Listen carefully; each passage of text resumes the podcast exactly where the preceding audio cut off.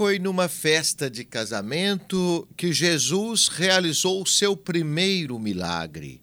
E ele o realizou a pedido de sua mãe. É sobre isso que falaremos hoje. Se fizéssemos uma viagem no tempo, talvez pudéssemos entender melhor algumas cenas do Evangelho. Os costumes naquele tempo eram bem diferentes dos nossos. Uma festa de casamento, por exemplo, durava em torno de sete dias ou mais. Os parentes e amigos vinham de longe para prestigiarem os noivos.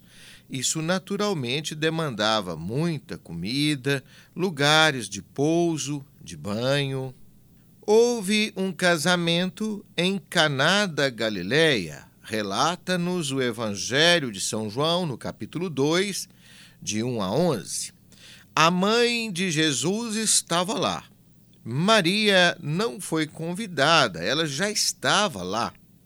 Certamente foi com antecedência para ajudar nos preparativos da festa. Afinal, não devia ser fácil organizar uma festa para muitas pessoas durante toda a semana. Jesus e seus discípulos foram convidados e compareceram depois. No texto de São João, Maria só aparece duas vezes. Nas bodas de Caná e aos pés da cruz. São duas ocasiões muito importantes nas bodas de Caná, Jesus realiza seu primeiro sinal.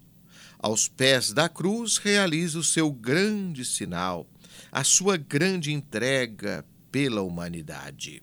No decorrer da festa, a turma se empolgou e o vinho começou a faltar. Ninguém percebeu isso. Ao que parece, nem os donos da casa. Maria, no entanto, percebeu e antecipadamente quis poupar aquela família de um grande vexame. No local havia seis potes de pedras e em cada um cabiam cem litros, mas os potes estavam todos vazios. Sabendo a quem recorrer, ela se aproximou discretamente de Jesus e lhe disse: Eles não têm mais vinho. Vejam bem, ela não lhe pediu nada e precisava. Qual filho não entende a mãe só pelo olhar?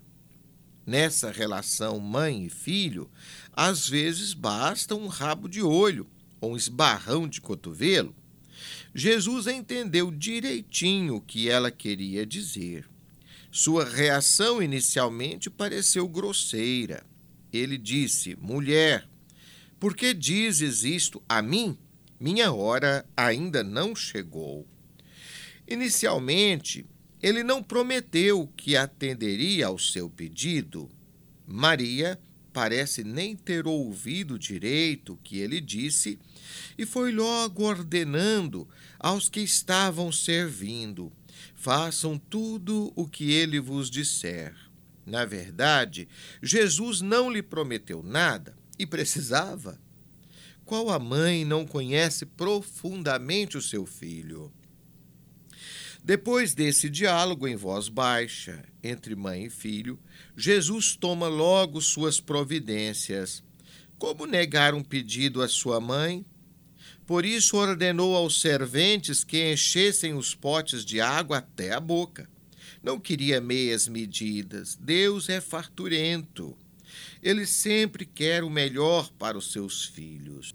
Ato contínuo, ordenou aos serventes que levassem o vinho para que o mestre de cerimônia pudesse dele provar. O mestre de cerimônia provou e viu que aquele vinho era tão bom que só poderia ter uma origem desconhecida. O vinho novo era de qualidade superior a todas as marcas conhecidas. É muito curioso que nesta cena bíblica o noivo não apareça a hora nenhuma. Cabia a ele oferecer o vinho para a festa. E a noiva? Alguém soube do seu nome? Ela também não aparece. Quem oferece o vinho novo é Jesus, o grande noivo da humanidade, aqui representada por Maria. Daí o fato de ele a chamar simplesmente de mulher e não de mãe. Esse tratamento está mais adequado para esposos do que para mãe e filho. Naquele casamento, Jesus é o divino esposo e Maria representa toda a humanidade convidada a celebrar as núpcias com Deus. Foi o vinho novo que garantiu a continuidade da festa. Havia seis potes, mas estavam todos vazios ou, quando muito, cheios de água rala. O vinho novo é a mensagem de Jesus. A antiga lei, diante da lei do amor, ensinada por Cristo, não passava de uma água rala. Para receber este vinho novo, é preciso ter boa disposição. O pote também deverá ser novo, odres novos para vinho novo. A mãe de Jesus foi a primeira cristã que soube acolher a Boa Nova. Por isso é modelo para toda a igreja. Assim como Maria, também nós somos convidados a acolher com amor a palavra de Jesus. Ele garante a continuidade da festa.